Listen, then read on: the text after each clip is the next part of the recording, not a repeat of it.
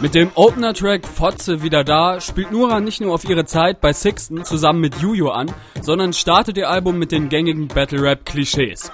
Krasse Kahn, andere Rapper haben Angst vor mir, ihr seid alle keine richtigen Gangster, man kennt's. Glaubst doch nicht wirklich, dass ich vor dir sowas wie Angst hab. Mach's auf Gangster, bis ich dich abknall.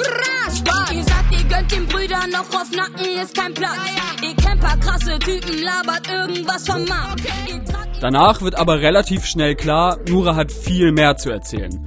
Schon in ihrem Buch Weißt du, was ich meine, erzählte sie von ihrer Lebensgeschichte, wie sie als Flüchtlingskind nach Deutschland kam und schnitt dabei ernstere Themen an, die sich jetzt auch in den Texten vom neuen Album wiederfinden.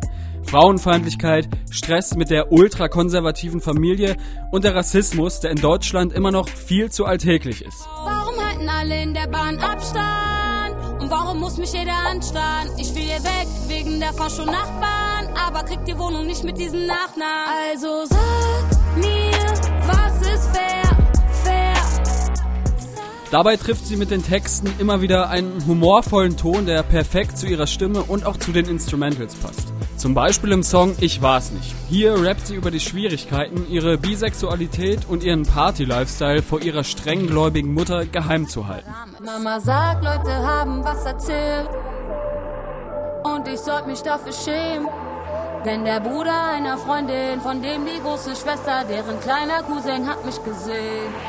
Ich war's nicht.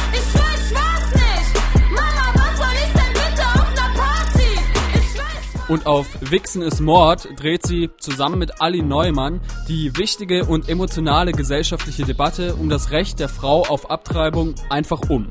Auf dem Track steht jetzt plötzlich der Mann mit seinem Körper im Mittelpunkt der Debatte um das ungeborene Leben. Sie tragen doch unsere Babys in ihrem Leib.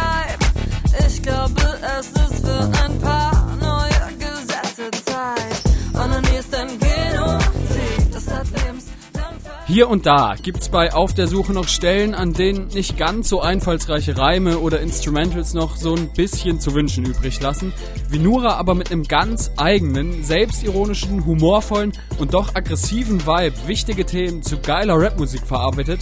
Das macht sie mit ihrem neuen Album zu einer der wichtigsten Stimmen, die es im Deutschrap gerade überhaupt gibt.